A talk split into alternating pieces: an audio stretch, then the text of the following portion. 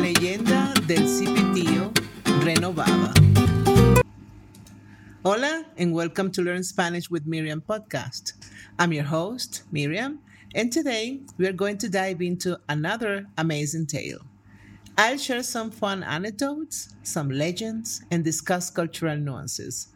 As always, I'll be asking some questions at the end to help you practice your listening skills. And don't worry, I've got you covered with a transcription, a translation, questions, and answers, which you will find in the show notes, along with some other options. You can also subscribe to my podcast and help me continue to create more amazing stories like this one. Thanks for your support. Today, we are diving into a fascinating tale called La leyenda del Cipitío renovada, the renewed legend of Cipitío. It's a fantastic story filled with life lessons. Ready to jump in? Let's go. Vamos. La aldea de los olivos en el corazón de El Salvador siempre ha sido un lugar lleno de misterios, susurros y antiguas leyendas. Una de las más conocidas y temidas era la del Cipitío, el espíritu travieso de un niño conocido por sus travesuras y por lanzar piedras a las casas.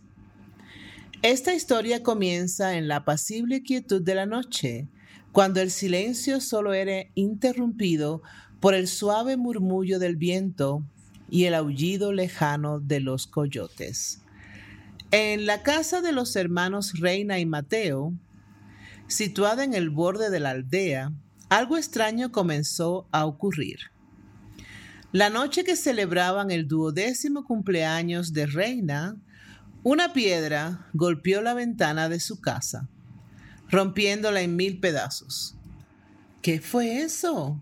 exclamó Mateo saltando de la silla.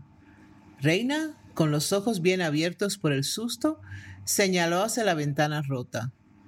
Alguien lanzó una piedra.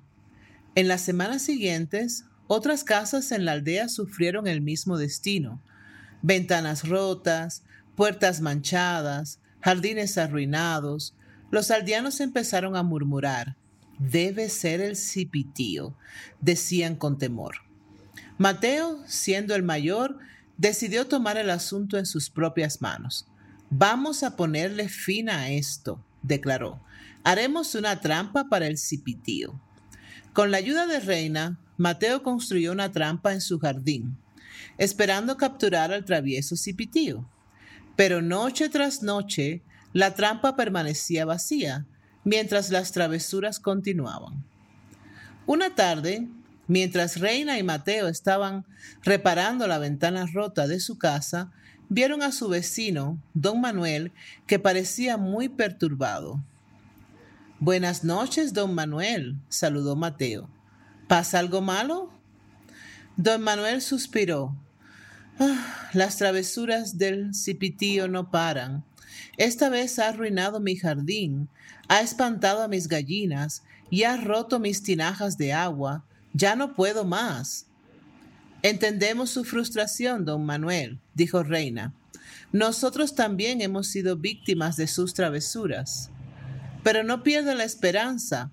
Estamos trabajando en un plan para detenerlo.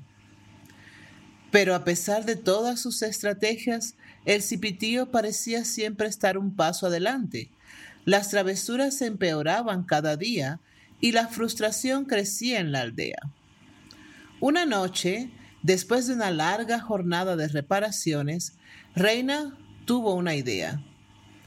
¿Y si intentamos hablar con el cipitío en lugar de atraparlo? propuso. Mateo se mostró escéptico al principio, hablar con él. ¿Cómo vamos a hacer eso? Podemos dejarle una nota, respondió Reina. Quizás podamos entender por qué hace todo esto y encontrar una solución que beneficie a todos. Siguiendo su idea, Reina escribió una carta llena de sinceridad, pidiendo al cipitío que cesara sus travesuras y explicándole cómo éstas estaban afectando a la aldea. Pasaron las noches y finalmente una mañana encontraron una nota garabateada en respuesta. Me gusta jugar y nadie juega conmigo, decía la nota. Entendiendo el problema, Reina y Mateo organizaron un evento en la aldea, una jornada llena de juegos y diversión, invitando a todos los niños y, por supuesto, al cipitío. Desde aquel día, las travesuras del cipitío disminuyeron. Las casas ya no eran blanco de sus piedras, y en cambio se podía escuchar una risa del pequeño espíritu mezclándose con la de los niños mientras jugaban en las calles de los olivos.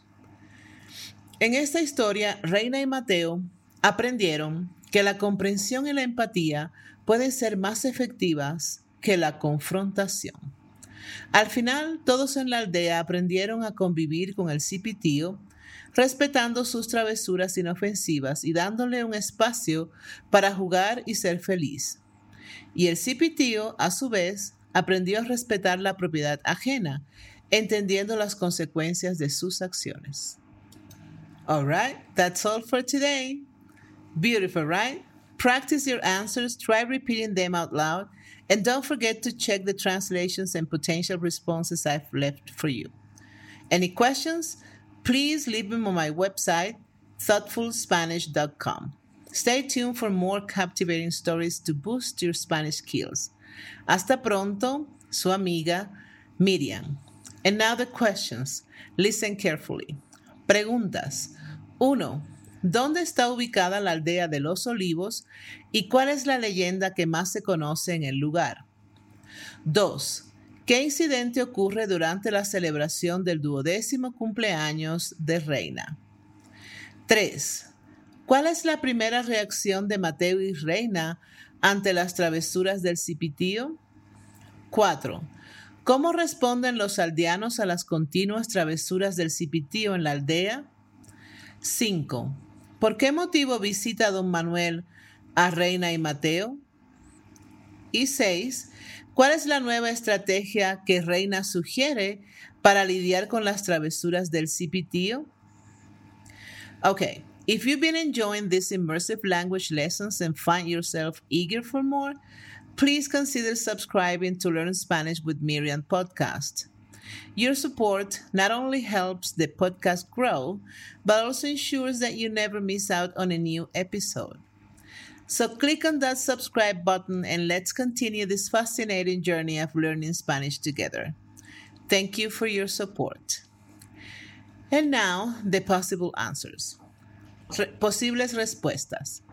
1. La aldea de los olivos está en El Salvador y la leyenda más conocida es la del cipitío, un espíritu de un niño travieso que lanza piedras a las casas. 2. Durante la celebración del duodécimo cumpleaños de Reina, una piedra golpeó y rompió la ventana de su casa. 3. La primera reacción de Mateo y Reina fue intentar atrapar al cipitío construyendo una trampa en su jardín. 4. Los aldeanos están asustados y frustrados con las continuas travesuras del cipitío en la aldea. 5. Don Manuel visita a Reina y Mateo porque las travesuras del cipitío han arruinado su jardín, espantado a sus gallinas y roto sus tinajas de agua. Y seis, Reina sugiere que en lugar de intentar atrapar al cipitío, deberían intentar comunicarse con él dejándole una nota. Okay, if you want more practice, check the show notes. I have some um, more options there. See you next time. Bye.